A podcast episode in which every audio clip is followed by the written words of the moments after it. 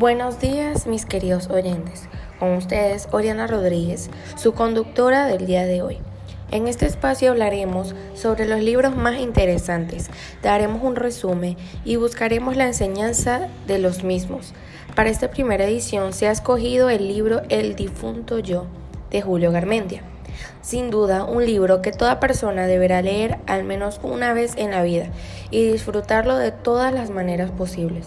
El difunto yo es la historia de un hombre llamado Andrés, a quien su ego lo engaña.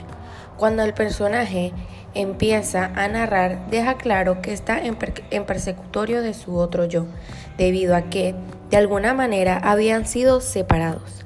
A medida que se desarrolla la historia, el personaje explica detalladamente cada una de las trampas que su otro yo le puso para burlarlo y ponerlo en ridículo frente a sus amigos y relacionantes.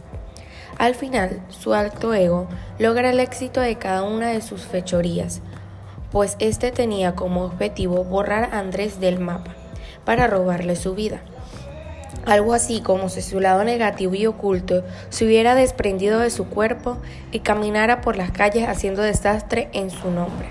Lo que me parece interesante es como el personaje principal habla de su otra personalidad como si fuera otra persona.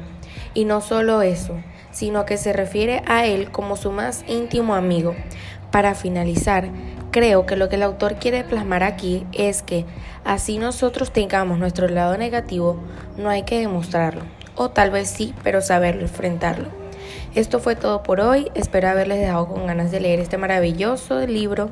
Me despido y muchas gracias por escucharme.